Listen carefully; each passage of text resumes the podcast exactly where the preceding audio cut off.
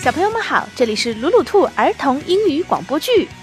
想要获得鲁鲁兔送出的绘本，请关注我们的微信公众号“鲁鲁兔儿童频道”。鲁迅的鲁，兔子的兔哦。The dragon who doesn't like fighting. The shepherd's son loves reading fairy tales. He loves dragon stories the most and has always hoped to meet one. One day, he ran into something in the hills.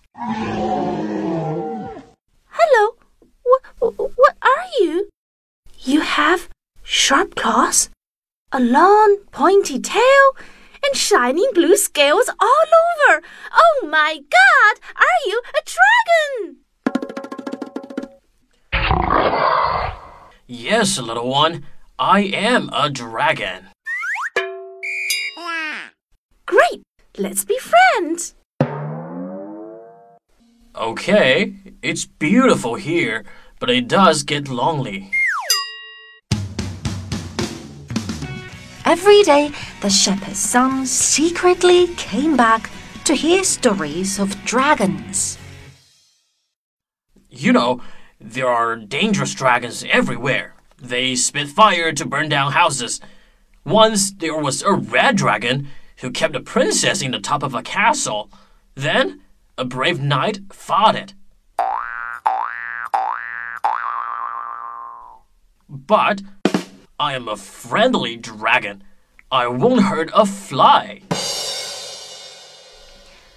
But then the villagers found out about the dragon.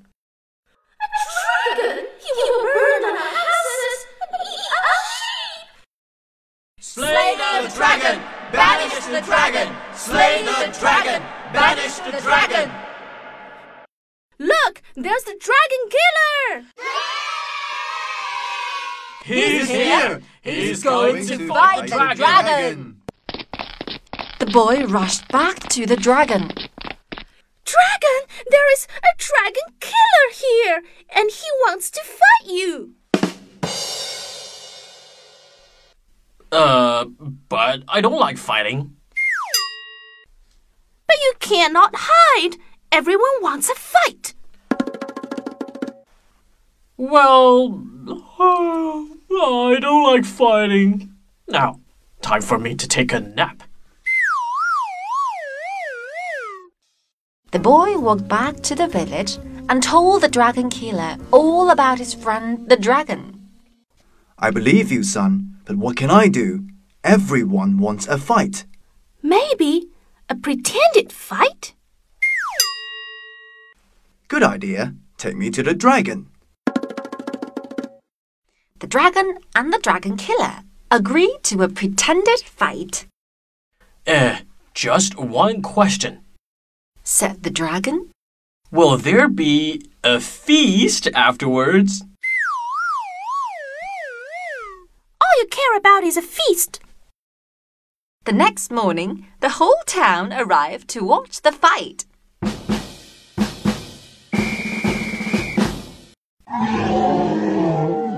The dragon appeared.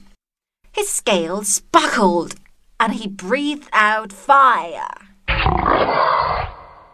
The dragon killer held high his spear. Charge! The dragon bounded up.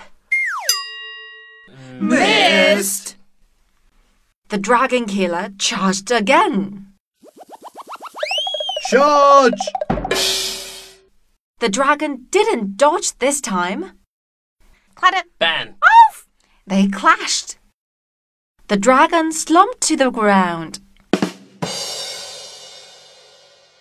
The dragon killer towered over the dragon and announced, Ooh, I think the dragon has learned his lesson. Let's invite him to our feast.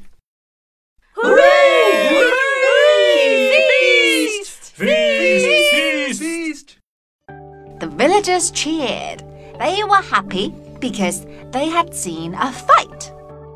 The shepherd's boy was happy because his plan worked. The dragon killer was happy because he had won. The dragon was the happiest of all because he had new friends and a very full tummy. Oh.